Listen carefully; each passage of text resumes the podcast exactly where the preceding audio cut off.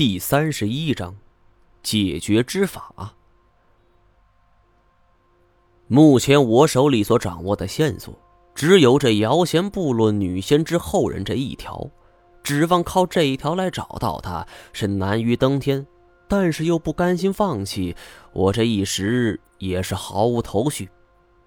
我不由扭头看了一眼古烟梦，她是秀眉紧蹙，似乎在为我担心。也好像是在为我想对策。一转眼，我们已在乌鲁木齐逗留数日。这几天来，我是几次三番的托朋友、走门子，他们在找关系。虽然联系到了几个当地人，却谁也不知道有关这瑶贤部落的过往。最后，我们从一个当地非常非常老的老人口中得知。这瑶贤部落是传说中非常古老的一支部落，仅此而已。这几天过后，我的身体是一天不如一天了，现在走路甚至要靠拐杖。不夸张的讲，我已经做好准备跟这个世界说拜拜了。这一天。我坐在房间电脑前，搜索着有关神奇木的线索。可惜我查了很久，还是收获甚微。多日的努力并没结果，这心烦之余，是狠狠地拍上了电脑，一个人点了支烟。知道自己的肺出了毛病，现在多少也有点自暴自弃的心态了。门外有人敲门。打开房门一看，是太前和古烟梦，他们俩到来，我并不感到意外。古一直上了年纪，金锁这个时候睡得正香，他们俩来也是不放心我。我颓然的拉开了门，请他们进来。古爷们看我这副样子，又看了看太前，小声让太前继续讲。太前看着我，只说了三个字儿。找裴阳，这是我最不能接受的一个方案。裴阳并不知这神奇木的具体所在，他肯用他手里的线索跟我合作，很大原因是想从我手里得到这长生不老的秘方。但是说实话，有关这种秘方，我并不知道。即便是知道了，我也懒得和这种人做交易。古爷梦见我不语。是耐心劝说，他说：“裴阳这个人虽然狡猾，但也只有他能够帮到我。喊我要大丈夫能屈能伸。”这句话虽然没错，但我也有我的难处啊！啊，就算我同意，我并不知道这长生不老的秘方怎么和他做交易。见我松了口风，两人都长出一口气儿，交给我。虽然心有不甘，但我还是同意了。这一点，古岩猛起了很大的左右作用。正是他，我想到了自己死而复生后所面临的窘境。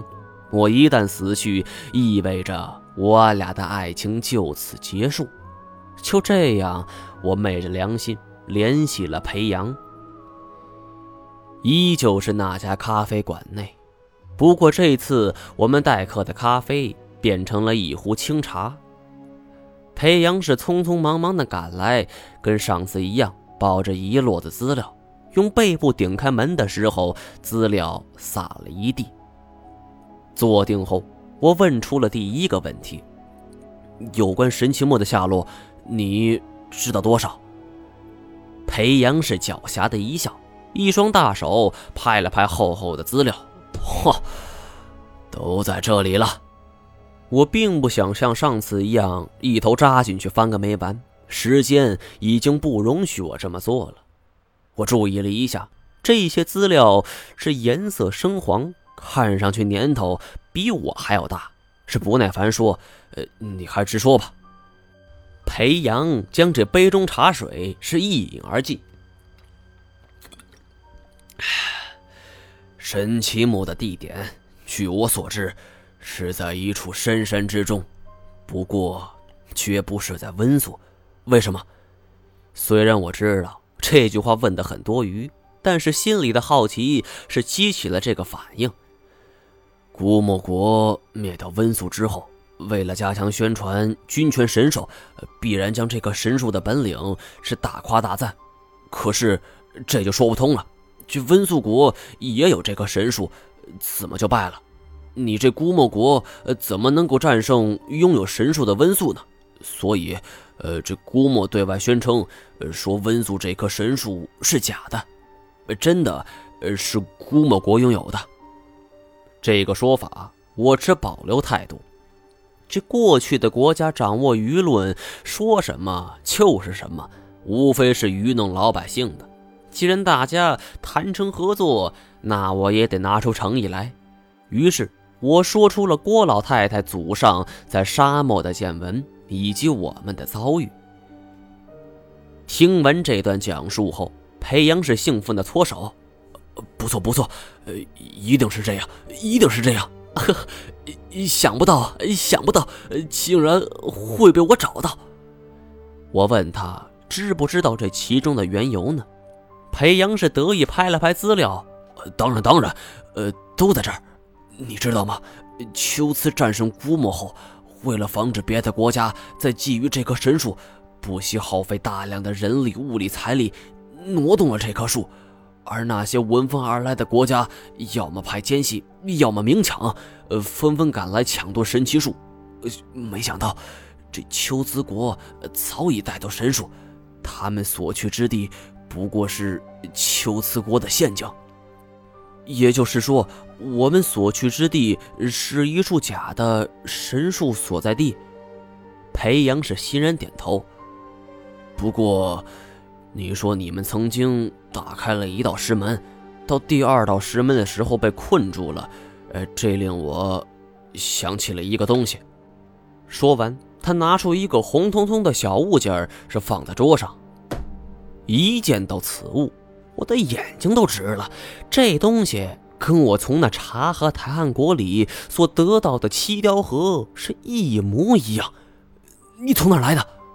裴阳是面有得色。这件东西可是我从一个年轻人手里收来的。据我所知，拥有这件东西的除我之外，只有一个凌飞泉了。但怎么看他都不像会买这东西的人呢？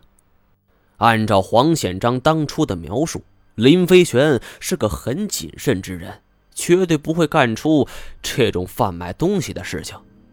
我的脸色是一下子就沉了下来。裴教授，既然我们真诚合作，我看您还是开诚布公的好。你跟林飞泉什么关系？